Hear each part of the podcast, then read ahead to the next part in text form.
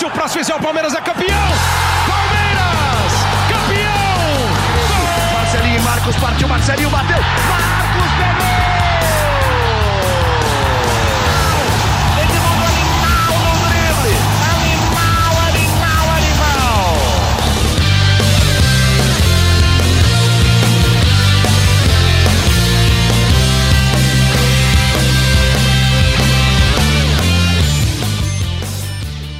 Palestrinas e palestrinos, começando mais um GE Palmeiras, o seu podcast aqui do GE. Globo sobre tudo do Verdão. E hoje estamos ao vivo, segunda-feira, dia 22 de 5 de 2023, Emilhão, 22 de maio. Estamos ao vivo para falar de um empate do Palmeiras contra o Santos. E claro, não só disso, falaremos da sequência do Palmeiras, falaremos de, de desfalques ou não para o jogo da Libertadores, falaremos de muita coisa que está acontecendo no Verdão. E para isso eu vou ter aqui as companhias, ah lá ele, ele caiu e voltou. Leandro Boca já, já voltou, tudo bem? Leandro Boca, já falo com você. Antes, para o pessoal que está nos assistindo, se inscreva no canal do GE aqui no YouTube, faz, ativa lá o sininho para você receber notificação e tudo mais. E também a gente está ao vivo no TikTok. Então, se você está aí nos vendo, nos ouvindo, ou seja lá o que for, no TikTok, se inscreva, se inscreva não, né? Siga a nossa página do GE no TikTok. Agora sim, Leandro Boca, tá feita a nossa propaganda, vamos nessa. Antes de falar com o Boca, Emílio Bota, seja muito bem-vindo. É... Só tá você de setorista, no último programa estavam todos e eu não. Então eu já entendi que o negócio é pessoal, é comigo. Quando eu estou, os setoristas não vêm, mas tudo bem, faz parte, Emilhão. Seja muito bem-vindo, hein? Tamo junto. Fala, Lucas, fala, Boca. É, vamos lá, vamos debater aí esse clássico do fim de semana, já projetar esse jogo pela Libertadores e falar tudo aquilo que envolve o Palmeiras, essa preparação aí para mais um duelo decisivo dentro dessa maratona do mês de maio de nove partidas em jogos pelo Brasileirão, Copa do Brasil e Libertadores da América. Muito bem, Emílio Bota. Leandro Boca, nossa voz da torcida dos, dos Boca Palmeiras, nossa voz da torcida aqui do GE. Leandro Boca, seja muito bem-vindo. É um prazer revê-lo e fazer esse podcast com você, hein? Quando surge Garba, quando surge Emílio, quando surge toda a família palestrina que está aqui ao vivo ou que está acompanhando esse programa, esse GE Palmeiras de forma gravada pela sua plataforma favorita. É um prazer fazer isso daqui, é um prazer falar de Sociedade Esportiva Palmeiras. Terei meu direito de resposta pelos grandes elogios que estou recebendo de vocês no, no Twitter, mas é isso. O mais importante aqui é falar de Sociedade Esportiva Palmeiras, que é um clube que eu tenho muito orgulho e muita honra e a gente quer ver cada vez maior. Ó, oh, pra gente já começar, Leandro Boca, eu quero saber de você, Boca. Porque eu vi, eu, obviamente eu assisti o seu vídeo da voz da torcida, e o título era o seguinte: empatar com o Santos é derrota. Leandro Boca, empatar com o Santos é derrota. Explique, já que você quer seu direito de resposta, eu imagino que choveu gente falando um monte, não sei o que. Deve ter falado aquele papo de soberba, aquela conversa lá chata que a gente é. já falou aqui mil vezes. Mas enfim, Leandro Boca, o que você achou do jogo e por quê? Empatar com o e... Santos ficou com gostinho de derrota. Então, vamos lá. Primeira coisa, o título do vídeo do, do GE não sou eu quem, quem faz, é a produção. E foi um título extremamente bem colocado, porque. Ah, bom, achei que você ia cornetar isso. nossa produção aqui já. Não, que de isso, jeito cara. nenhum, que a produção do GE é fantástica. Eu concordo e não só concordo, como disse isso, né? Em primeiro lugar, ao torcedor Santista que ficou bravo, é claro que eu entendo você ter ficado bravo comigo, não é por menos, afinal, eu tô tirando um sarro do seu time só que vale a pena eu falar aqui para o torcedor Santista que a gente brinca, a gente trabalha com humor e não preciso explicar para ninguém o tamanho real do Santos Futebol Clube. Um time que é bicampeão do mundo, é tricampeão da Libertadores, uhum. é o segundo maior campeão da história do Brasil. Então, assim, você ficar bravo comigo é normal, é natural. Entenda que isso é uma brincadeira e devolva com uma brincadeira. O torcedor palmeirense, agora, esse aqui, cara, é, que, é, que é a torcida mais apaixonada do mundo é, entender que esse comentário foi algum tipo de soberba, fica aqui a minha resposta para vocês, torcida palmeirense, que eu me incluo, que eu me amo, que, que, eu, que eu amo muito. Em primeiro lugar, eu não falo pelos torcedores, eu tenho a minha opinião, eu sou um torcedor aqui no GE. Uhum. Segundo lugar, eu vou falar para vocês uma parada. O, o Palmeiras não perde para o Santos desde antes da pandemia. Argumento número um. Argumento Outubro de dois. 2019, tenho aqui. Perfeito, perfeito. É muito tempo. O Santos, com todo respeito à equipe do Santos, agora não é o lado humorístico, não. Tô falando sério. Com todo respeito ao Santos, ao clube, à instituição que é gigantesca, o Santos, historicamente, é freguês do Palmeiras. É freguês. Se você pegar os números, o Santos perde muito mais para o Palmeiras do que o Palmeiras para o Santos. E ponto final. E o atual time do Santos, no papel pelo menos, e futebol não é papel, é muito inferior ao time do Palmeiras. Ponto. E quando a gente abre a tabela e a gente vê Palmeiras e Santos, geralmente a gente não imagina que o Palmeiras vai empatar, a gente imagina que o Palmeiras vai vencer. Isso não é soberba, cara. É realidade, é entender de futebol, é ver que o time do Palmeiras é melhor do que o time do Santos. E para mim, empatar com o time do Santos nos últimos tempos significa perder dois pontos. O Palmeiras estava uma manhaca, o Palmeiras, principalmente no segundo tempo, não jogou bem e eu não gostei. Isso não significa. So... Esse papo de soberba já tá dando no saco já tá dando no saco. Desculpa a minha sincera resposta direta e reta aqui. Eu amo o Palmeiras e eu valorizo o Palmeiras. E eu falo que o Palmeiras é foda mesmo.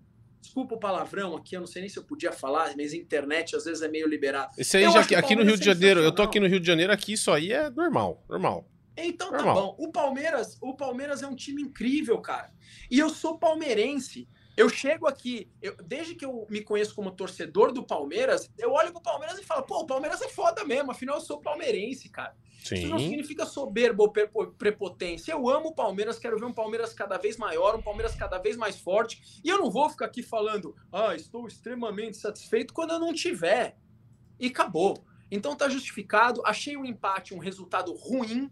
Não gostei da apresentação do Palmeiras no segundo tempo. Isso não significa que eu esteja decepcionado com o Palmeiras, muito pelo contrário. Eu sempre falo aqui que eu sou apaixonado pelo Palmeiras e o Palmeiras vem encantando o palmeirense.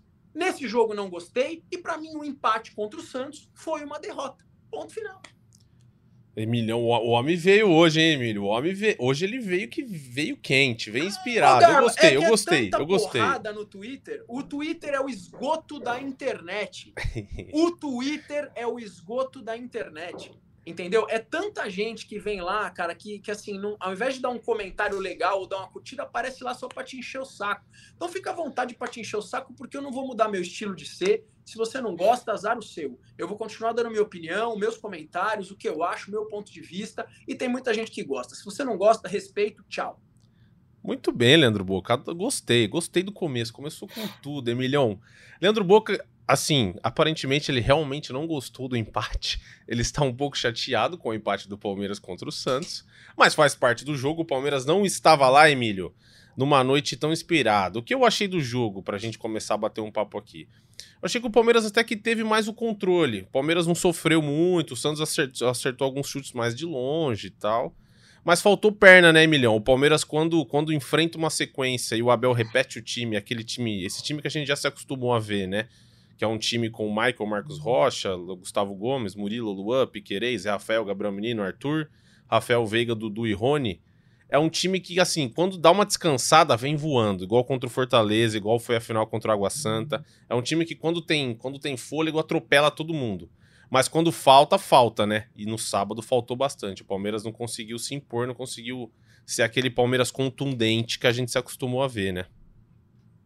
É, realmente, acho que são três pontos de vista aí que eu, que eu concordo com os três, mas acho que faz um, um misto deles para a gente poder explicar um pouquinho daquilo que, que foi o jogo. Uhum. É, o Santos seria o Santos encaixou, será o jogo contra o Palmeiras?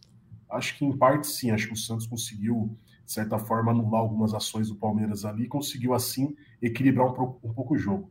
O Palmeiras jogou mal? Eu acho que sim, o Palmeiras não teve uma atuação naquele padrão que a gente está acostumado Sim. no Palmeiras e que o Abel Ferreira também disse que é impossível você conseguir manter, uhum. obviamente. Uhum. É, e a terceira questão é: o Palmeiras estava cansado? Eu também acho que o Palmeiras sentiu um pouco o peso do cansaço dessa sequência de jogos e acho que esses três fatores juntos fizeram com que o jogo fosse ruim para o Palmeiras e o jogo terminasse empatado. Ainda assim, o Palmeiras não perdeu, né? O Palmeiras segue como único invicto no Campeonato Brasileiro, apesar de ter empatado esse clássico mas acho que algum desses ah, esses três fatores juntos pesaram é, na atuação do Palmeiras como um todo. Acho que o Santos é, teve alguns momentos bons, mas não chegou também a assustar de uma maneira, uma pressão intensa em cima do Palmeiras.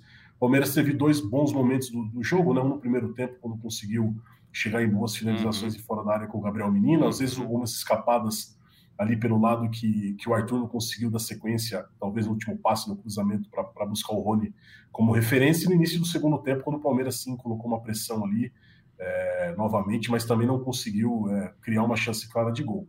É, fora isso, acho que foi um jogo equilibrado, um clássico, as coisas acabam se equiparando normalmente, normalmente, né? Na maioria das vezes esses clássicos são um pouco mais equiparados, mas acho que esses três fatores reunidos fizeram com que o Palmeiras acabasse não conseguindo vencer aí esse jogo é, sábado na Vila Belmiro. Mas acho que o, dentre os três, o que eu mais destaco, acho que o Palmeiras não fez um jogo bom mesmo.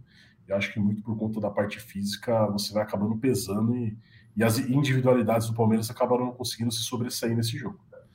É, acho que a gente viu um Dudu no primeiro tempo, né, Emily Boca, que ele tentou muito, ele tava, tava, tava, tava liso, tava driblando, tava muito bem, mas no segundo tempo faltou perna, e assim, o Abel já tinha dado uma a entender na coletiva que talvez ele segurasse o Dudu, né, que é um dos principais jogadores do Palmeiras, tá muito bem, tá numa fase muito boa. E aí, Emílio e, e, e Boca, Outro cara também que eu acho que merece destaque, Gabriel Menino, principalmente pelas finalizações de fora, foi o único que tentou e tentou bem. O Zé Rafael achei que fez mais um bom jogo defensivamente, mas para mim um dos principais jogadores do Palmeiras acho que foi o Luan. O Luan jogou muita bola, ele tirou todas, desarmou tudo. E o Palmeiras vem conseguindo não tomar gols, né? O Palmeiras, o Everton fez ali umas três defesas no jogo, mas todas assim ele encaixou, não teve nada de muita dificuldade, Emilhão.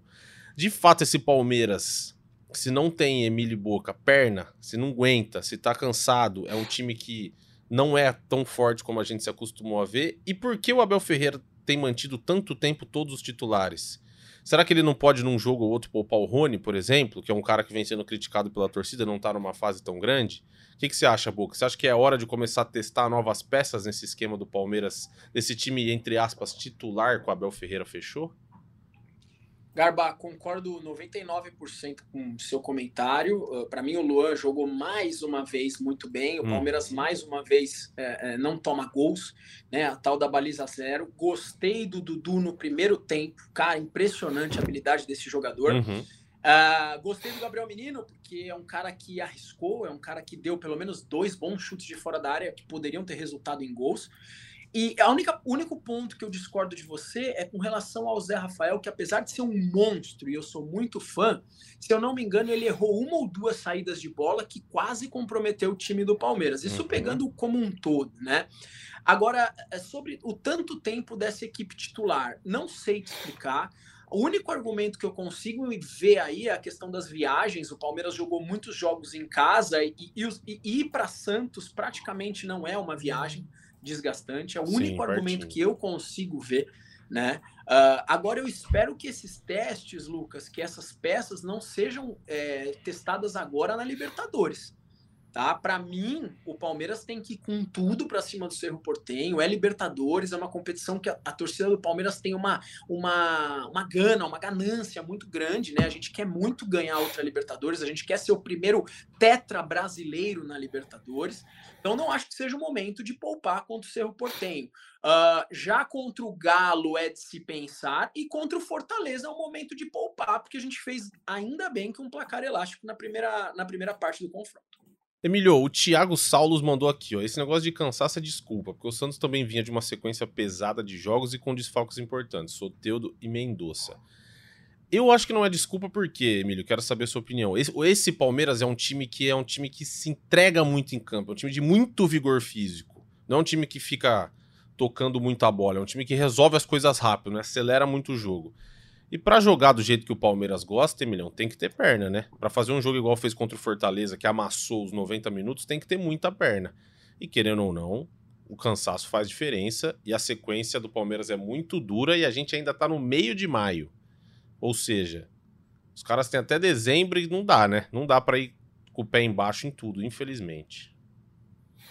Ah, sem dúvida, o cansaço uma hora pesa para todo mundo, né? Até para gente que trabalha e tá ali às vezes só escrevendo ou olhando o jogo, você já fica cansado por, pela sequência de, uhum. de jogos. Imagina o cara que tá ali se dedicando integralmente fisicamente, né? É, mas acho que o, o fato do Abel não estar tá poupando jogadores passa muito pela questão física e de estudos do núcleo de saúde e performance, né? Se alguém, algum jogador apontar um risco de lesão, um cansaço, um Sairia. desgaste físico acima daquilo que a comissão técnica tem como planejamento, obviamente esse jogador vai ficar fora. Então, Sim. se eles estão jogando, certamente é porque é, ali nos índices, nos exames e no acompanhamento que a comissão técnica do Palmeiras faz, é, eles estão tão dentro daqui da normalidade para estar tá jogando. Então, as experiências seriam mais para você tentar buscar alguma alternativa futuramente, pensando num desfalque futuro por lesão ou por cartão. Então, é, se estão jogando é porque estão bem. Mas acho que tem pesado sim a, a sequência de jogos e é difícil você manter uma intensidade e a concentração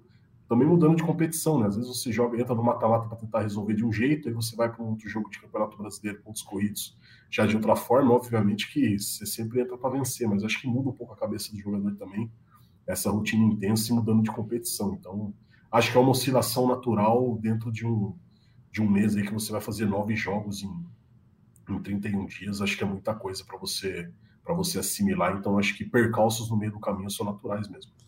E sobre, sobre o, o empate em si, Boca e Emílio, o Palmeiras foi a 15 pontos no Campeonato Brasileiro, com 7 jogos, tem 15 pontos, ainda está invicto, são 4 vitórias e 3 empates. O Botafogo, que é o líder, tem 18, ganhou do Fluminense.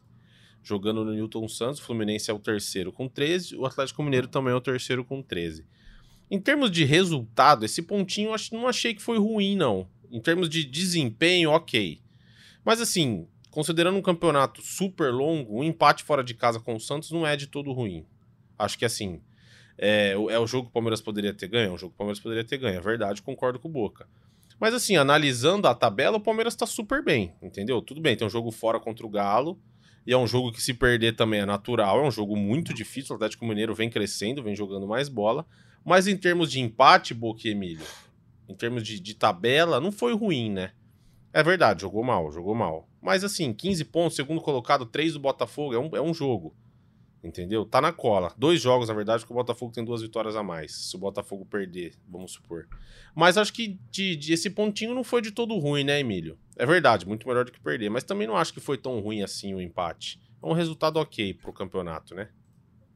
É, pensando no campeonato, sim, né? Você, o importante é você se manter no bolo, né? Você, ainda mais quem está disputando várias competições ao mesmo tempo, o importante é você não acabar vendo uma delas, ou mais do que uma, acabar escorrendo pelas mãos, né? Você Exato. conseguir se manter na briga por todos esses campeonatos, acho que é a grande, é a grande sacada desse momento. E lembrando que o Campeonato Brasileiro, o que importa é você terminar a última rodada na primeira posição, uhum. né? Você pode uhum. ficar em segundo ali o campeonato inteiro e na última terminar em primeiro e levantar a taça. Acho que dentro desse cronograma, cronograma do Abel, certamente acho que está dentro daquilo que ele estava planejando. Né? Você está com uma vaga encaminhada para as quartas de final da Copa do Brasil. Pois é. Você tem um jogo decisivo pela Libertadores. Se você vence, você praticamente sela a sua classificação, tendo dois jogos para fazer em casa na sequência, é, no encerramento dessa fase de grupos, e você está na vice-liderança do Campeonato Brasileiro. Então, acho que nesse momento o cenário é positivo, apesar de você, obviamente, não ter conseguido vencer um clássico e ter uma queda de rendimento natural aí. Então, acho que, olhando no panorama geral, acho que o saldo é muito positivo nesse momento. Tô com você, tô com você aí, Boca. Olhando assim, pelo, pelo pontinho, não foi, de, não foi de todo ruim, né? Cara, é, é complicado falar depois do Emílio, porque, cara, a análise que o cara faz é, é profissional. Entra, é, ele tá voando, ele tá voando. O Emílio, o Emílio tá certo. É, é, análise, é análise de um cara que tá com a cabeça pensando e não com o coração, e é uma análise extrema, extremamente correta. O, o meu ponto como torcedor é: se você olha para a tabela, se você olha para a tabela, legal. O Palmeiras está ali é, na cola do Botafogo, são três pontos, mas três pontos não é apenas um jogo, porque, como você falou, o Botafogo tem uma vitória a mais. Só que assim, o Palmeiras veio de um empate contra o Bragantino em casa, né? Que isso foi um péssimo resultado. Isso foi um péssimo resultado. E aí eu vou repetir algo que eu falei aqui no começo dessa live, que foi um começo extremamente polêmico. O Palmeiras é muito superior que o time do Santos. Então, o desempenho do Palmeiras no jogo contra o Santos em específico não foi um desempenho bom. E por isso que eu não acho que esse empate foi positivo, Lucas. É por isso que eu não consigo concordar. Se você pegar o macro, como o Emílio pegou, o campeonato é muito longo, é, a gente está apenas três pontos do Botafogo, a gente está lá no bolo, legal. Mas e o outro ponto de que o Flamengo agora está três pontos do Palmeiras? Né? Se o Palmeiras tivesse vencido o Santos, que repito, não preciso dizer nada da história do Santos no futebol, isso é chovendo molhado. Só que a gente também é chovendo molhado que o Santos, dos últimos tempos para cá, nos últimos três anos, não se classificou nem para a segunda fase do Paulista. Né? O Palmeiras não fez três pontos em cima do Santos, e na minha opinião eram três pontos obrigatórios. Então eu não acho, eu realmente não acho um bom resultado. É, não vou convencer ele, não vou convencer ele, Emílio. Só, só te falar aqui, Leandro Boca, que o Santos meteu 3 a 0 no Bahia em casa. O Santos vem melhorando no campeonato. A gente não tem, sim, no podcast do Santos o pessoal fala do Santos. Mas assim, só para tentar te deixar menos estressado, Leandro Boca, o Santos fez o seguinte, ó. Empatou com o Palmeiras 0 a 0 Antes, ganhou do Vasco no Rio de Janeiro, em São Januário, baita resultado. Palmeiras, por exemplo, empatou.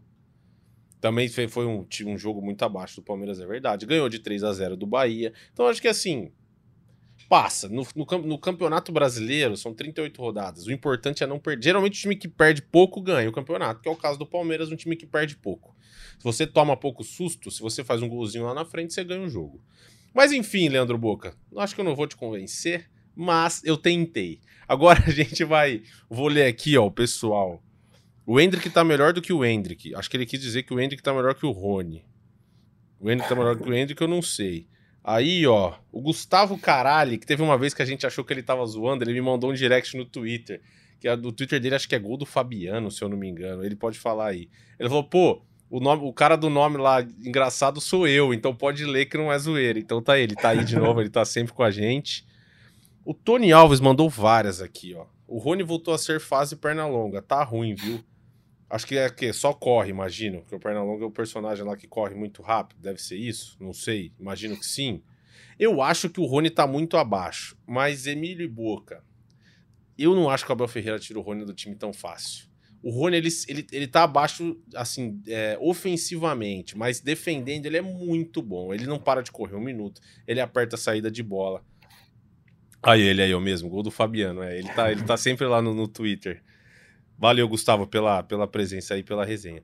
Então, assim, eu acho que o cara mais contestável, mais contestado hoje pela torcida, Boca, você pode falar melhor, é o Rony. O Rony não tá fazendo gol, ele tá se entregando muito, mas centroavante, atacante vive de gol.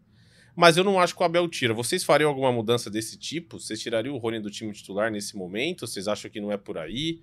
O que, que vocês, vocês, acham que, que precisa mudar? Ou se, se, é que precisa mudar alguma coisa, né, Emil? Boca, você primeiro, vai. Você como torcedor, o pessoal tá pegando no pé do Rony. Eu tenho acompanhado no Twitter, tá muita gente pegando no pé do Rony. Eu não tiraria ele do time titular. Você faria alguma mudança, Boca? Vou dar uma dica para você, Lucas Garbelotto. Saia do Twitter.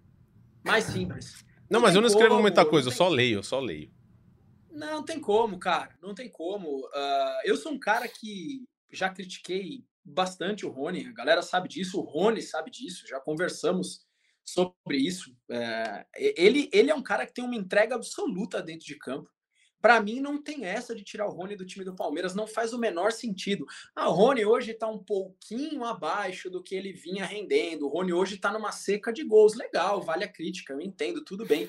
Agora, o que esse cara se entrega em campo, o que o Rony corre, o que o Rony briga, né? O que o Rony Sim. marca o que o Rony marca, a gente esquece que atacante precisa marcar também, né? O que o Rony disputa, o que o Rony incomoda os adversários para o Veiga e para o Dudu conseguirem mostrar o futebol deles, né? às vezes a galera, por exemplo, principalmente o povo que acompanha o jogo muito pela televisão, não consegue ver o todo do jogo, como uhum. o Emílio está muito acostumado a analisar, por exemplo. Eu vou muito no estádio, você vê o todo, você vê que o Rony, repito, apesar de não ser o melhor Rony de todos os tempos do Palmeiras, o Rony corre demais, o Rony se dedica demais.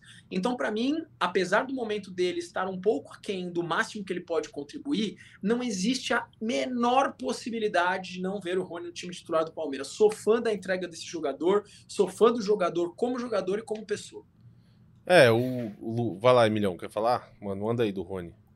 Eu já leio aqui. Não, não, também acho, concordo com o Boca, acho que é, dentro do esquema tático o Rony tem uma importância fundamental no Palmeiras e também Acho que apesar do Lopes ter feito vários gols quando teve oportunidades em sequência, o Hendrick também ser um jogador que a torcida gosta muito, eu acho que eles ainda não entregam aquilo que o Rony entrega para o Abel Ferreira e para o time coletivamente. Então, acho que é uma fase, todos os jogadores ali quase é, já passaram ou ainda passarão por ela, não tem como você fugir disso, são momentos em que os jogadores oscilam mesmo.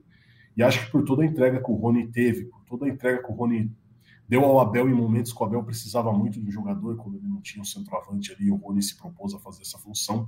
Eu acho que o Abel não vai soltar a mão dele no momento de instabilidade do Rony. Acho que nesse momento, por mais que ele não esteja fazendo gols, ele tem essa, não sei se é essa, essa gratidão do Abel Ferreira por ter ajudado em um momento complicado ali para o Palmeiras, mas ele tem também, é, acho que é, muita, como que a gente fala, tem muita, tem muita crédito. É, crédito, isso, exatamente, fugiu a palavra. Tem muito crédito, acho que, por tudo aquilo que ele fez na temporada passada, em momentos que outros jogadores não estavam tão bem, e ele acabou compensando com, com a boa fase dele, então acho que, acho que é pouco provável que o Rony saia do time por conta dessa má fase. É, aí o Panício mandou aqui, ó, Rony um milhão para ser esforçado. Sempre essa história. Cara, eu não sei quanto o Rony ganha, também acho que não é muito da nossa conta, mas eu não acho que é o, todo dinheiro para ser esforçado. O Rony é um dos maiores artilheiros da história do Palmeiras na Libertadores. O Rony fez um monte de gol importante na história do Palmeiras na Libertadores. Então eu acho que assim, é muita é muita ingratidão também o torcedor falar que é dinheiro para ser esforçado. Não é. O Rony é, não é só um Cristiano jogador. Ronaldo, o Cristiano Ronaldo tem que jogar sozinho, então, né? Pelo salário que ele ganha, tem que. Então, exatamente. É ele contra 11 do outro lado. É isso, é isso. acho que... É, esse negócio. Enquanto o cara ganha, acho que ele conquistou dentro do campo, pelo trabalho dele, pelo Sim, dele, claro. Isso não tem a relação com aquilo. Ah, teve um aumento, tem que trabalhar mais. Acho que não é, não é assim que a gente tem que pensar, não. Também acho, e assim, pô, é um ótimo jogador, é um ótimo jogador, e já se mostrou um jogador muito importante pro Palmeiras. Aí tem mais gente aqui, vamos lá. Vinícius Nóbrega mandou. O elenco precisa de quatro zagueiros experientes. Saiu com o Ceviche, precisamos do Naves. Com todo respeito ao Naves, a temporada é longa e intensa. Cara, eu achei que o Naves entrou bem no jogo. Até tinha notado aqui, a gente não falou, mas assim, é um cara que eu achei que entrou bem. O que, que você achou, Boca? Achei que ele fez, fez muito bem a função ali. O Gomes estava meio, tava meio atordoado, né? Que ele bateu a cabeça. Teve até uma. Eu anotei aqui, ó. Fissura. Teve uma fissura na face, isso aí. Ele treinou normalmente, né? De acordo com os nossos setoristas. Mas ele ainda é dúvida, né, Milhão, pro jogo da Libertadores. Mas eu achei que o Naves entrou bem. O que vocês acharam? Achei que ele fez um bom jogo, cara. Não, não, não errou nenhuma bola, foi, tava, tava esperto nos desarmes. Achei, achei um bom jogo. Ah, gostei também. Na verdade, pelo, pelo pouco que ele jogou, é, não há tempo aqui para gente criticar muito ou elogiar muito. É exatamente o que você falou. O Naves entrou, fez o dele, fez um Sim. arroz com feijão extremamente bem feito. O Palmeiras não sofreu o menor risco com, com o Naves jogando. Uh, então eu não entendo que o Palmeiras tem que ir para o mercado contratar um zagueiro, tá? Realmente não entendo. O Palmeiras tem três super zagueiros aí, que são o Gomes, o Murilo e o Luan. E o Naves, que a gente não tem como falar que ele não vai ser bom, porque ele ainda não teve muito a, o, a, o, momento dele para aparecer. Ele teve, teve chance, agora, sim. apareceu e fez o dele, né? Então, é, eu acho que é apoiar o jogador, quando precisar do jogador aí, que não vão ser todas as vezes, mas quando precisar do jogador, contar para a gente poder ter um parâmetro avaliativo um pouco melhor. E acho que o Palmeiras nem pensa, né, Emílio, em contratar um zagueiro. Acho que a ideia é justamente ter o Luan como esse reserva imediato e aí o menino da base, você lançar ele para ele vir a ser um bom zagueiro. Acho que a ideia do Palmeiras também é essa, né, Emilhão? Sem dúvida. O João Martins até elogiou bastante o Naves na entrevista coletiva. Uhum. Falou que quando o Kusevich resolveu sair é, do Palmeiras e para o Curitiba por, por, por, querer jogar mais, por ter mais minutos em campo, a comissão se reuniu e chegou à conclusão que o Naves estava preparado para estar tá assumindo essa quarta posição na defesa do Palmeiras, ser a quarta opção no setor, e acho que é válido, né? É, muitas vezes o torcedor cobra que o, o treinador ou a comissão dão valor para a base, não utilizam a base. Quando você tem um jogador justamente da base que está ali compondo o elenco e fatalmente ele vai precisar jogar, você acaba criticando e achando que o time precisava ter contratado uma, um outro jogador. Então, acho que vale também um voto de confiança nesse momento que a comissão está trabalhando. Jogador de 21 anos também, já não é nenhum garoto, né? 21 anos é, no futebol é uma idade que o cara já conseguiu vivenciar bastante coisa, então acho que o Naves tem esse respaldo da, da comissão técnica. Caso o Gomes não jogue quarta-feira, ele vai ser o titular lá no Paraguai contra o seu. Muito bem, muito bem. Também estou com vocês. Vocês estão demais hoje, hein? Vocês estão demais. Deixa eu ler mais coisa aqui, ó. Vamos ver, vamos ver, vamos ver. O Gustavo, do nome engraçado, mandou que o Rony fez gol de tudo que é jeito, até gol de bicicleta. É verdade, não foi só um. Fez alguns gols, acho que dois, né? Dois gols de bicicleta, ou foram três? Dois, né? Dois, é. Só para falar sobre o Rony, ó, na, juntando aqui as temporadas, eu peguei aqui os dados.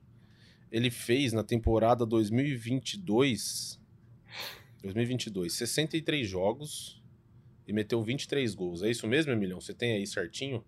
Se você tiver. Você me pegou, né, cara? Te peguei, né? No pulo. 23 gols. Eu acho que é isso aí. 63 jogos, 23 gols e 6 assistências. Eu acho que é isso. Ou seja, o Rony entrega, entrega muito. Eu acho que a torcida é, do Palmeiras sim. sair nessa caça às bruxas aí é uma loucura completa. O cara é um ótimo jogador. Não tenho o que ficar falando. É verdade, pô, você quer ver o Flaco Lopes mais um pouco, você quer ver o Hendrick mais um pouco, ok. Mas a temporada ainda tá. Nem chegou no meio. O Abel Ferreira com certeza vai usar todo mundo desse elenco. O Panício também mandou. O Luan se destaca até perto do Gustavo Gomes. A saída de bola tá muito melhor. Concordo, a gente elogiou muito aqui também, né, Emílio Boca? Saiu, o Luan é um cara que acha um passe diferente. Quando tá tudo apertado, ele acha uma bola no meio da defesa e é a principal, acho que é o principal diferencial dele em relação aos, aos outros zagueiros do Palmeiras. O Luan Gabriel mandou: quem é melhor, Cássio ou Everton? Essa a gente não nem vai discutir, vamos passar para próxima. Essa também não tiraria o Ronald Chile, não tiraria. que mais? Vamos ver, vamos ver. Sou Santista e não vejo tanto problema. O Gia Carlos. Sou Santista e não vejo tanto problema assim no empate para o Palmeiras. Santos não toma gol desde o, é, desde o caso do zagueirão. A torcida se acostumou demais a ganhar. É verdade, a torcida se acostumou a ganhar do Santos, como bem disse o Boca, mas é o que eu falei, o Santos está melhorando, é um time que está em ascensão.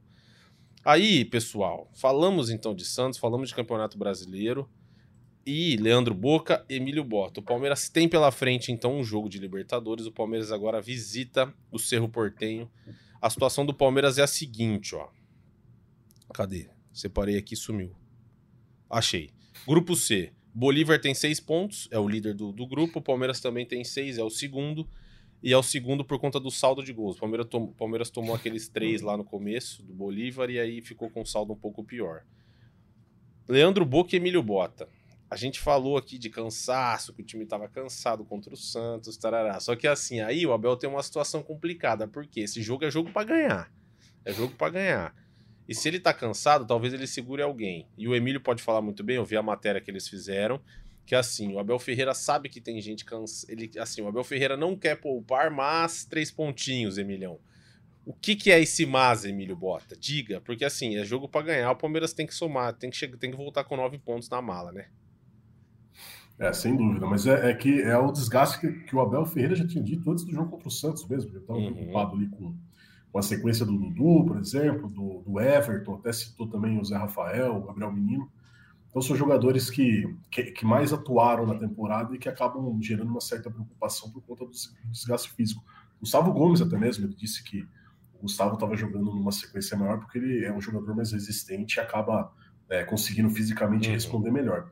É, acho que o Palmeiras teve um, um, um fator importante entre esse, esse, esse, intervalo do jogo do Santos o Cerro, que foi o, o dia de folga ontem. É, é, a comissão técnica avalia que essas 24 horas de descanso pós-jogo são importantes para você poder ter um, uma recuperação melhor. Né? O Palmeiras vai fazer dois treinos até enfrentar o Cerro. Na verdade, um, né? Já fez um hoje de manhã e treina amanhã pela manhã antes de viajar para Assunção. Então, é, esse dia de folga no domingo talvez faça a diferença para você conseguir fazer um uma recuperação regenerativa importante hoje, como foi os jogadores titulares, porque você não tem só um dia de descanso, no caso que seria esse treino, né? São dois, um de total repouso e um esse regenerativo para você poder preparar o time no último treino antes da partida. Então acho que talvez esse dia de a mais de folga aí, que foi raro nessa, nessas últimas duas semanas para o Palmeiras, possam fazer a diferença com relação ao time que ele vai colocar em campo, que na minha opinião é, vai ser esse time mesmo que jogou no sábado contra o Santos eu acho que o Gustavo Gomes né, deve entrar em campo mesmo com a fissura na, na face, é um jogador que. Raro ele não uma jogar, resistência né? maior. Saiu, é, saiu, saiu mais por conta da precaução ali, por ter ficado um pouco tonto ali no intervalo. Então, quando você bate a cabeça, né, o certo é você ir para um hospital fazer um exame para você descartar qualquer outra coisa. Então, acho que dentro desse panorama aí, vai com esse time mesmo. E acho que talvez esse dia de descanso a mais que teve depois do jogo contra o Santos possa ser fundamental para essa recuperação esse jogo decisivo, lembrando que o Cerro Portenho se perde, praticamente está eliminado, então a gente acredita que vai, que vai ser um jogo, principalmente no início daquela imposição e daquela pressão do Cerro em busca do resultado é, em casa. Né? O Gustavo, caralho, mandou aqui, ó. Já sabemos quando o Rocha volta. Ele voltou, né? Ele estava no banco já contra o Santos. Ele pode jogar. Sim. Aí, se ele vai ser titular ou não é outra história, porque o Mike tá numa fase muito boa, mas o Marcos Rocha já está recuperado de lesão, pode jogar. E aí o Abel Ferreira ganha uma ótima opção, porque se ele precisar segurar o Mike, ele tem o Marcos Rocha, são dois ótimos laterais, é, pô, tem nem E até falar. no ataque, né? O Mike de ponta, talvez. Também, também, é verdade, é verdade. uma opção ali na frente. Ele fez isso no Campeonato Brasileiro ano passado, por que não? Mas o Marcos Rocha já está à disposição, tá pronto para jogar quando o Abel Ferreira quiser. Leandro Boca, Time titular, né? Na quarta-feira. O Emílio falou aí bem do dia de descanso, é time titular porque o Palmeiras. Ah, assim, a gente até bateu esse papo, ah, se não perder não é de todo ruim, não sei o quê. Só que assim, tudo bem, na situação do grupo talvez não seja. Mas o Palmeiras é um time extremamente forte jogando no Allianz Parque. E você pontuar significa que você decide a maioria dos jogos em casa. Ou seja, tem que ganhar esse jogo, né, Boca? Tem que ganhar. Tem que ganhar, não tem papo. O Emílio foi muito bem aí quando ele falou desse dia a mais de descanso. Inclusive, foi uma das coisas que o João Martins falou na coletiva dele, né? Que esse dia a mais pode fazer toda a diferença. E eu espero que faça, porque se fosse para a gente, na minha opinião, se fosse para escolher poupar contra o Santos ou contra o Cerro, eu teria poupado contra o Santos. Sim. Tá? De verdade. Agora, para mim, o Palmeiras tem que ir com a força máxima possível contra o time do Cerro para poder, poder realmente brigar ao máximo para a primeira colocação do grupo e talvez até porque não sonhar com uma primeira colocação geral, porque depois a gente tem dois jogos em casa na Libertadores eu espero que o Palmeiras possa fazer seis pontos desses seis pontos que restam, né? É, que o Palmeiras vai se classificar, Lucas. Ah, acho, acho, que em casa vai. faz. Acho que em casa é muito difícil né? não fazer, né? Muito difícil. Agora, o que você falou é verdade. É, decidir em casa na Libertadores da América, o Palmeiras tem uma força em casa. Pô, a gente não perde desde o Atlético Paranaense do Campeonato Brasileiro do ano passado né? Então a gente tem que colocar essa força que a gente tem no Allianz Parque e, e, pensar assim, pô, Libertadores, cara, a gente tem que ganhar, tem que, tem que se classificar o máximo possível do primeiro geral. E para isso tem que fazer três pontos aí em cima do Cerro Portenho. O um empate não seria um desastre, mas a vitória tem que acontecer. Ah, eu acho que é jogo para ganhar. Acho que o Palmeiras ganha esse jogo, sim, pô. Ainda mais se jogar com o time titular. O, ó, só para o pessoal que não lembra, no último jogo do Cerro pelo, pela Libertadores, tomou quatro do Bolívar em casa. Em casa. Tudo bem. Provavelmente foi um jogo atípico. Eu não acho que se o Bolívar for jogar lá de novo, vai meter quatro. Mas o Bolívar foi lá e atropelou o Cerro, meteu 4 a 0 Ou seja, não acho que é nenhum bicho de sete cabeças que o Palmeiras vai enfrentar. Jogo para ganhar, ainda mais jogando com o titular. Aí depois o Palmeiras, porque o Boca bem disse, tem outros dois jogos. É no dia 7 de junho, Palmeiras e Barcelona de Guayaquil no Allianz Parque e pela última rodada Palmeiras e Bolívar, dia 29 de junho no Allianz Parque aí para definir de vez o grupo.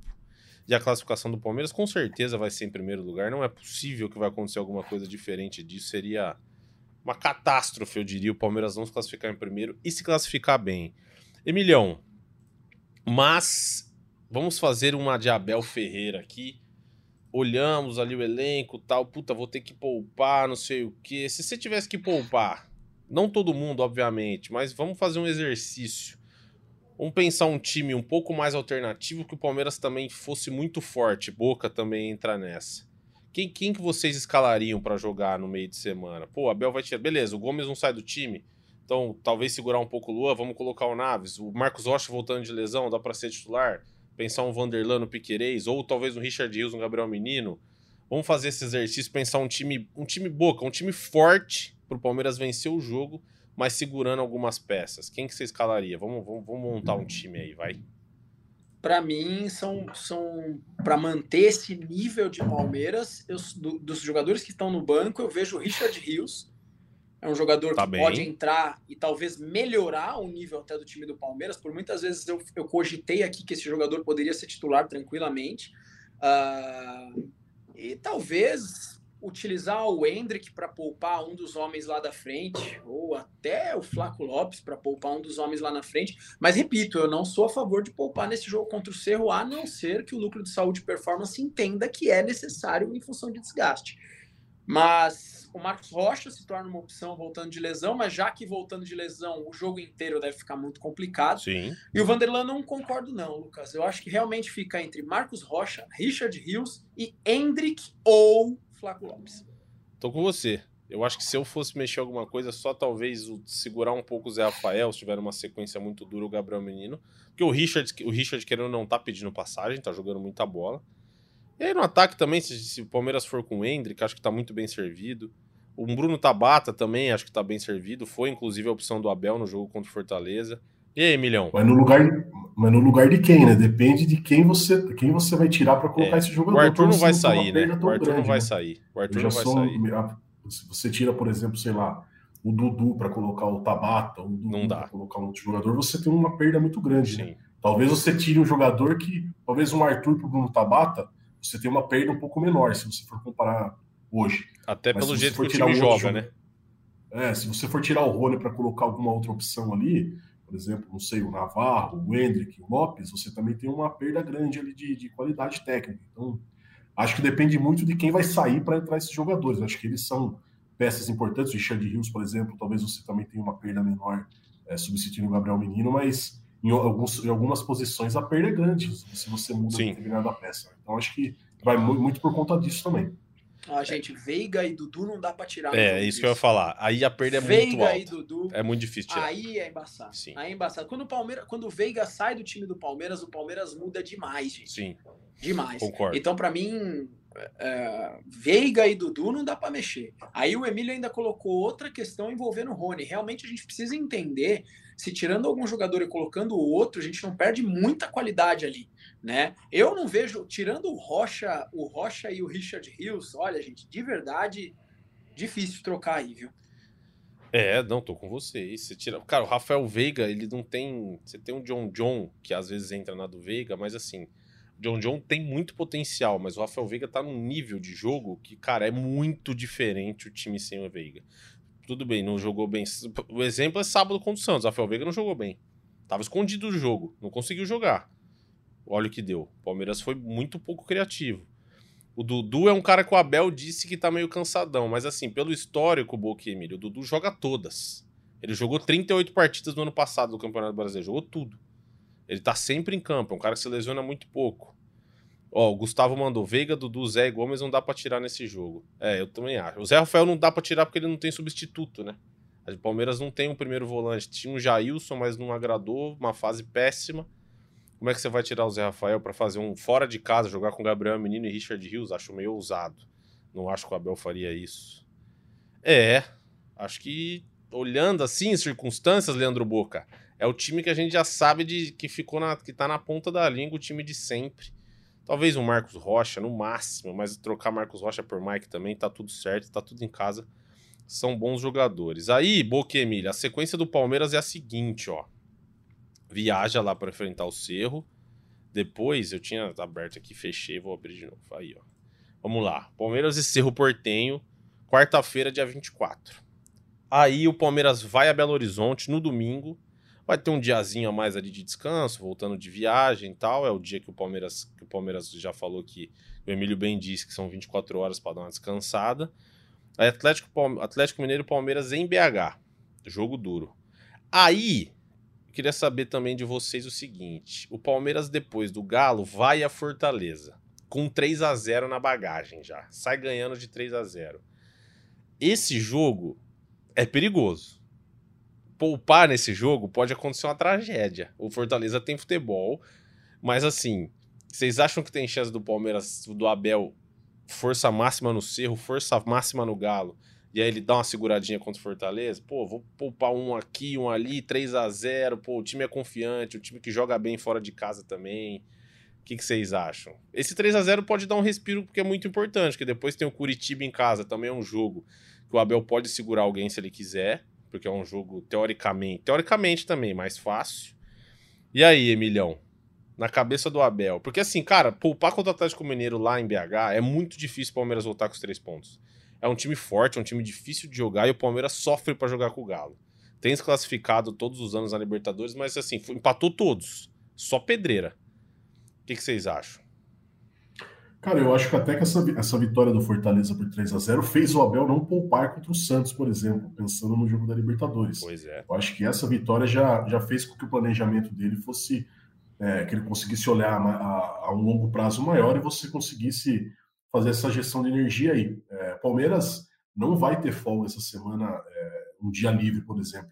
Ele volta na ele joga na quarta-feira contra o Cerro, na quinta já treina no meio-dia, né? Aquele regenerativo com os titulares, treina na sexta, no sábado e aí viaja para jogar contra o Atlético Mineiro no domingo. Então não vai ter esse, esse dia de descanso como teve no domingo, depois do jogo contra o Santos. Mas acho que muito, muito por conta do resultado na Copa do Brasil do Fortaleza, acho que é, ajudou nesse planejamento de talvez você ter força máxima contra o Santos no clássico, contra o e contra o Atlético, para daí sim no Fortaleza você tentar tirar quem esteja com uma carga um pouquinho é, acima e que possa ter um risco de lesão muscular, por exemplo. Então acho que esse jogo da Copa do Brasil foi determinante para ajudar nesse, nesse planejamento de você conseguir jogar com força máxima nesses três jogos em sequência fora de casa. E aí, Boca? Você tá quando tá com a gente nessa? É um jogo que talvez é para segurar um ou outro? Poupar para mim é realmente contra o Fortaleza. É difícil. Eu, quando foi a última vez, Emilhão, Garba, que o Palmeiras perdeu de três gols de diferença? Vocês têm isso daí arquivado? Dá pra Inter, Inter e Palmeiras, né? Última ah, foi na última rodada. 3 a 0. Perfeito. Um jogo que não valia é, absolutamente nada. Sim, tava todo Era mundo de férias. O uísque na mão esquerda e a cerveja na mão direita Sim. naquele jogo ali. Era isso. Né? Realmente. É sério, é sério. Não, mas É era muito- isso mesmo. O Fortaleza já é um time forte. Já é um time que tem uma continuidade de trabalho muito interessante. Jogando lá se torna mais forte ainda, a torcida vem bem. Agora, pô, gente, pô, seria uma catástrofe. Eu, eu vou falar pra vocês que seria uma parmeirada ao Palmeiras perder de três gols de diferença do Fortaleza, tá? Ah, e o que o, é o que o Garbo falou aí, cara. O Palmeiras poupar contra o Atlético Mineiro torna o jogo muito difícil, cara. O Galo no Mineirão é embaçadíssimo. Sim. É, assim, repito, se tiverem condições, se não tiver alguém estatisticamente, fisiologicamente cansado, é titular nos próximos dois, na minha opinião, e segura contra o Fortaleza. Essa é uma opinião que eu tenho. Só pra gente fazer aqui, ó, Emilhão e Boca. A tabela do Brasileirão é a seguinte: ó, o Botafogo tem três pontos de vantagem, certo? Do Palmeiras. Pra gente, pro Palmeiras olhar pra frente, olhar para o Botafogo não, não desgarrar, vamos supor. O Botafogo, na próxima rodada, tem o América. Dificilmente o Botafogo vai perder três pontos aqui. Mas sim, a chance é muito baixa. É um jogo que o Botafogo tem tudo pra ganhar. Tudo pra ganhar. E aí o Palmeiras visita o Galo. Certo? Numa dessa, o Palmeiras vai lá e perde, o Botafogo já abriu seis. Já abriu seis. Ó, a Paulinha tá colocando aí na tela.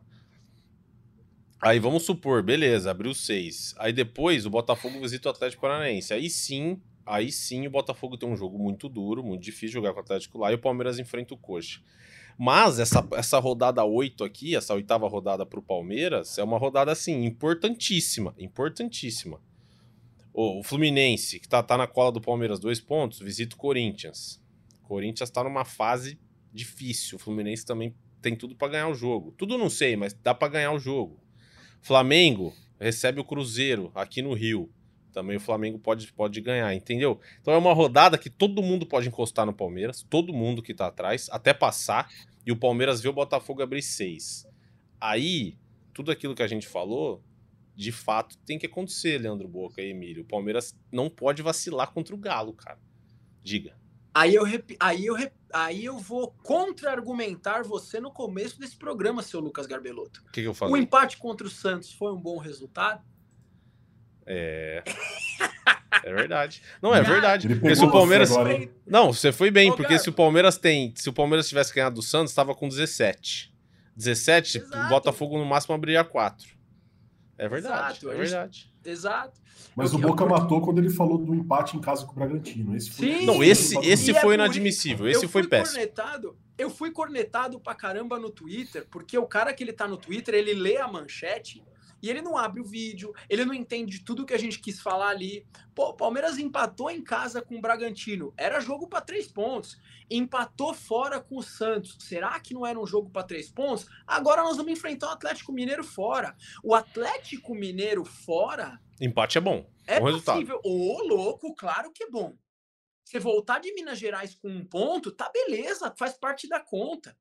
Faz parte da conta. Se o Palmeiras perde para o Atlético Mineiro e vê o Botafogo ah, ah, ganhando aí a partida contra o América, futebol é futebol, o Botafogo perdeu do Goiás, vamos lembrar isso, tudo pode acontecer. Mas é, é, o- vamos, vamos entender uma coisa: o Palmeiras ganhar do Galo fora e o Botafogo perder do América pode acontecer, eu espero que aconteça, mas, cara, é uma combinação que não é todo mundo que apostaria todas as fichas nessa combinação. Sim, né? sim. Então é delicado, cara, é delicado. Só que aí é aquele lance, Garbo, o campeonato é muito longo, né? Não é pra gente sofrer por antecipação aqui. Mesmo se tudo der errado aqui, o campeonato é muito longo e o Palmeiras é muito forte. É isso. Aí, ó, o Neto Souza mandou logo, logo a chama do Botafogo apaga. Cara, nos últimos programas eu tava nessa também. Mas eu já não sei se é por aí, viu? Eu já não sei se é por aí. Eu acho que o Botafogo tá se consolidando como, como um bom candidato ao título, cara. O time tá jogando bola redonda, amassou o Fluminense. Amassou. O Fluminense não deu nenhum chute no gol. Nenhum chute no gol contra o Botafogo. Acho que assim, Ah, beleza, não tem a força que o Palmeiras tem, ok. Talvez não tenha o time que o Flamengo tem, que o Fluminense tem, ok. Só que assim, o time tá redondo, tá encaixado, tá jogando bola, a torcida vai, a torcida apoia.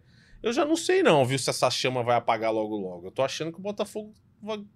É que aí depende, né? Depende do foco. O Botafogo vai querer focar na Sul-Americana? Não sei. Mas assim, um time focado 100% no brasileiro, cara, eu acho que pode dar trabalho.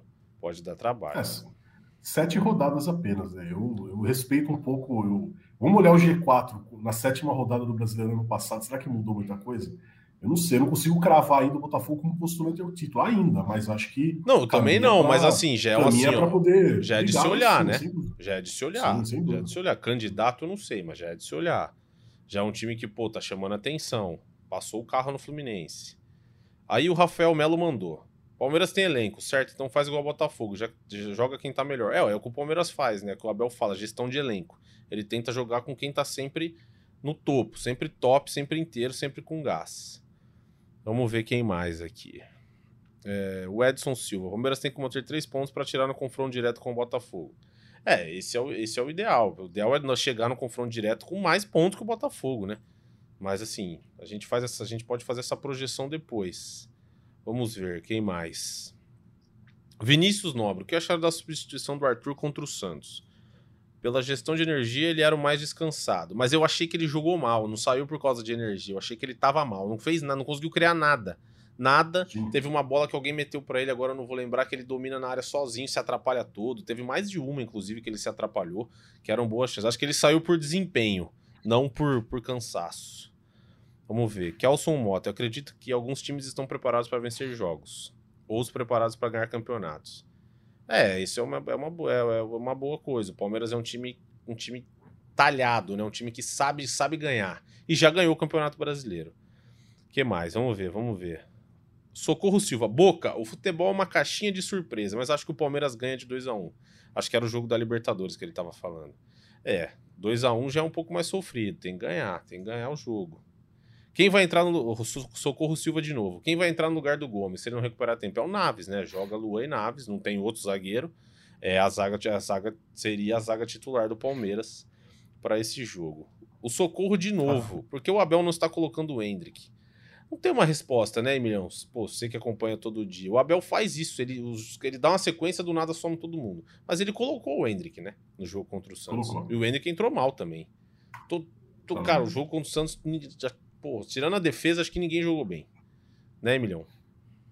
Sim, sem dúvida. É, um fato aí que é importante a gente ressaltar, é, por mais que o Palmeiras trabalhe com quatro zagueiros aí no time principal, né? O Gomes, o Murilo, o Naves e o Luan, o Palmeiras também inscreveu outros jogadores na Libertadores. Né? Em caso de urgência, você pode recorrer a um deles. É o Michel, Vitor Reis, o Vareto, o Pedro Felipe e Benedetti, jogadores da base. Então não é que o Palmeiras não vá ter outro zagueiro.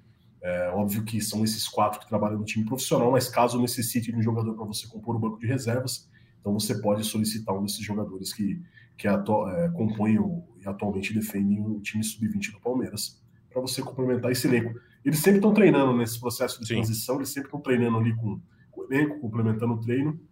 Então, caso precisem, eles são os jogadores inscritos e que podem vir a compor o banco em caso de, de necessidade, mas acho pouco provável aí que eles vão ter esse gostinho de estar tá podendo viajar, porque o Gomes acho que vai jogar mesmo com essa fissura na face e o Naves vai ser o reserva natural. Muito bem, Leandro Boca, só para você, para você ficar mais feliz nessa segunda-feira, em junho, em junho, mês que vem, vai completar um ano. Eu acho que não tem clássico nesse mês agora mais, né? O Palmeiras vai completar um ano sem perder nenhum clássico. Nenhum clássico. Então, assim, fica, tá tudo bem, Boca. Fica sossegado, cara. O Palmeiras tá bem. Tá tudo em ordem. Não, o problema entendeu? é que se a gente fala isso, a gente é soberbo.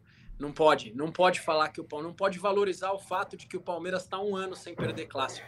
Não pode, não pode valorizar que dos últimos, sei lá quantos jogos aí de clássicos o Palmeiras perdeu apenas seis. Alguém fez uma postagem dessa aí e foi muito bacana. Então, o torcedor, principalmente o torcedor mais jovem do Palmeiras, com esse papo de soberba, de soberba, de soberba, acho que essa rapaziada não viveu a década de 80 Não é possível. Não viveu os anos 2000 que sofreu, comeu o pão que o diabo amassou. Palmeirense que está hoje vivo aí, vendo esse Palmeiras, futebol é cíclico, a gente não sabe até quando isso vai durar. Esse palmeirense, Sim. que é o nosso caso, tem que bater palma para esse Palmeiras, bater palma e falar: o Palmeiras tá foda mesmo, Palmeiras tá bom demais mesmo. É um ano sem perder clássico, sei lá quantos clássicos não perde pro Santos, sei lá quantos clássicos não perde para não sei quem, para não sei que lá. O Flamengo perdeu a final, é freguês, tem que valorizar tem que tirar sarro porque o futebol é cíclico. O torcedor palmeirense tem que aproveitar essa fase do Palmeiras enquanto ela tá aí. Então é para falar sim, muito. E eu vou sempre falar. Ó, para dar a informação completa.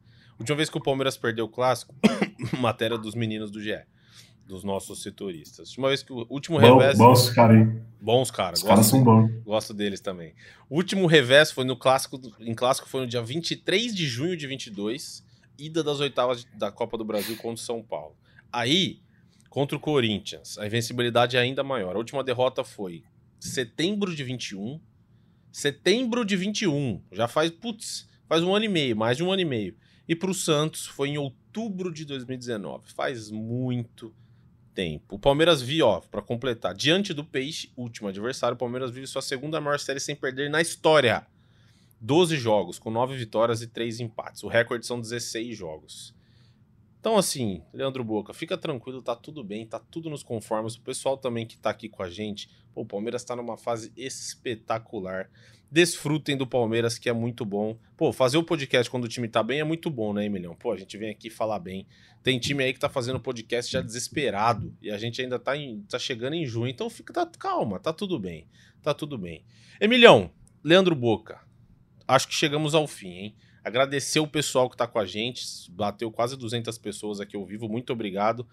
Você que está por aí, já sabe, se inscreve no canal do GE, ativa o sininho aqui para receber notificação de tudo, deixa seu like. Se você está no TikTok também, segue a nossa página do GE, que tem sempre conteúdo para vocês. E Emílio Bota, setorista do Palmeiras no GE, muito obrigado, foi um prazer revê-lo. Tamo junto, a gente se encontra na quinta-feira, fechou? Valeu, Lucas. Fechou. Amanhã estou embarcando para a Assunção para acompanhar o Palmeiras. Bem, Volto na sexta-feira. Então, vamos lá contar essa história do jogo aí. Sempre ligado no, no GE, na página do Palmeiras. A gente traz tudo. Abraço, Boca. Abraço, abraço Lucas. E até a próxima. O Boca falou para você passar no free shop trazer um presentinho para ele. Leandro prazer, Boca. Leandro Boca, nossa voz da torcida do Palmeiras aqui no GE. Muito obrigado. Também foi um prazer revê-lo e fazer esse programa contigo. A gente se encontra, hein? Um abraço, Garbo, um abraço, Bota, um abraço, Paulinho, aí, que dirigiu mais uma edição do, do GE Palmeiras. Para todos vocês palmeirenses que acompanham a gente aqui em todas as plataformas, ao vivo ou gravado, é sempre um prazer. E acho que o recado final fica desnecessário, né? O Vande tá lá, um jogo após jogo, tá melhorando, foi um bom jogo do time do Vande ontem. E jogar na Várzea é assim mesmo, cara. Futebol de Várzea é guerreiro mesmo, e uma hora vocês vão, vocês vão conseguir vencer uma, tá bom? Grande abraço para vocês aí. O Vande tá em alta com o Leandro Boca. É, Vande, todo dia tem Vande aqui. Todo dia, todo dia, todo dia. Bom, eu sou o Lucas Garbelotto aqui na apresentação. Agradecer então de novo o pessoal que ficou com a gente. Agradecer você que ficou ao vivo, claro, e quem tá ouvindo a gente no podcast também gravado. Muito obrigado. Agradecer a Paulinha que está na produção. Agradecer a Ana que está aqui do meu lado na salinha que vai editar o nosso podcast. A gente se vê na próxima quinta-feira. Chutou Deivinho, subiu Breno Lopes e partiu Zapata. Zapata sai que é sua, Marcos! Bateu pra fora!